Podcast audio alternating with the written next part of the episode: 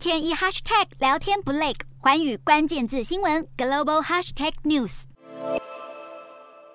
缅甸军政府日前处决了四位民运人士，引发国际斥责。而东协更罕见发布了措辞强烈的声明，表示缅甸军政府应该受到高度谴责，强调处决的行为已经破坏区域为了缓和危机所做的努力。在柬埔寨发表的声明中，提及处决的处置不仅让东协推动和平五点共识更加困难，也显示缅甸军政府严重缺乏与东协配合的意愿。而根据柬普在国营媒体的报道，缅甸军政府任命的外交部长并未获邀出席下个礼拜的东协外长会议，而如何让缅甸社会摆脱动荡，也成为东协运作上的棘手难题。